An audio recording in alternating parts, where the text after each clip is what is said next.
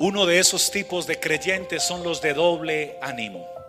Y las personas de doble ánimo son aquellas que siempre están dispuestas a comenzar algo, acompañados de mucho entusiasmo y deseo, pero que al final de cuentas no hacen nada ni alcanzan nada debido a que solamente se motivaron, pero solo les quedó en buenos deseos.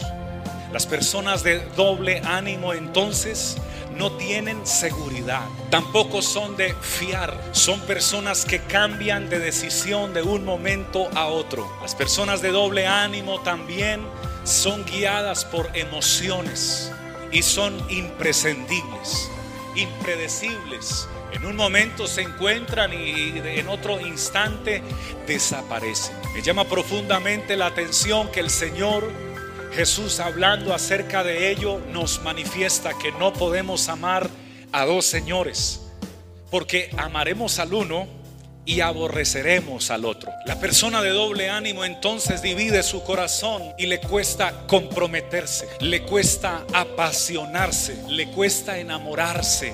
Y la situación radica es que no solamente le afecta en un área, sino que afecta todas las áreas de su vida. Porque el de doble ánimo afecta entonces también su vida espiritual, pero también su vida sentimental, su vida familiar, pero también afecta su vida financiera. Por esta razón el apóstol Santiago dice en el capítulo 1, versículo 8, que el hombre de doble ánimo es inconstante en todos sus caminos. Es decir, que no tiene estabilidad sino que dependiendo el movimiento del viento o la circunstancia por la cual esté pasando, entonces se mueve, es variante, no es sólido. No ha adquirido entonces un carácter con firmeza. La voluntad de Dios para todos es que no seamos creyentes de doble ánimo, sino que seamos creyentes con un carácter espiritual sólido, inamovible y dependiente de aquel que que es el único que le puede garantizar al ser humano la verdadera estabilidad y es el Señor Jesucristo. ¿Qué puede hacer un creyente o una persona para salir del doble ánimo?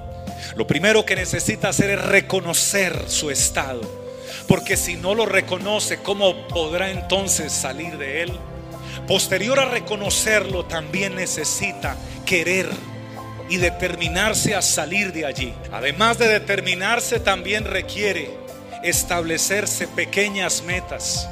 Porque el asunto es que a veces se establece grandes metas, pero como es de doble ánimo, no las cumple. Establezcase pequeñas metas y no descanse hasta cumplirlas con la ayuda del Señor. Después de que las cumpla, entonces usted o mientras las está cumpliendo, finalmente usted necesita diariamente, y este consejo es del Espíritu Santo para usted, diariamente usted necesita ser renovado en el hombre interior por el Espíritu Santo de Dios. Solo la presencia de Dios puede quitar el doble ánimo de una persona y darle un solo estado de ánimo que sea un estado de ánimo espiritual de un hombre y una mujer que alabe y que glorifique a un Dios que no es inestable sino a un Dios que es inmutable, que no cambia y que es el mismo de ayer, de hoy y por todos los siglos. También dice Santiago que el hombre inconstante, queridos hermanos, es eh, le cuesta oír la voz de Dios, porque cuando pide cree, pero posteriormente deja de creer.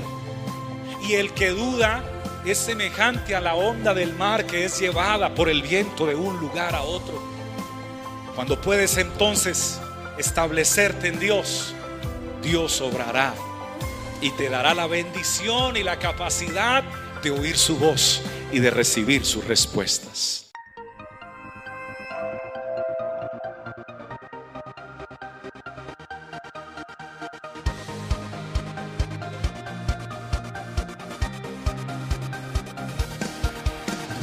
Tiempo de vivir de gloria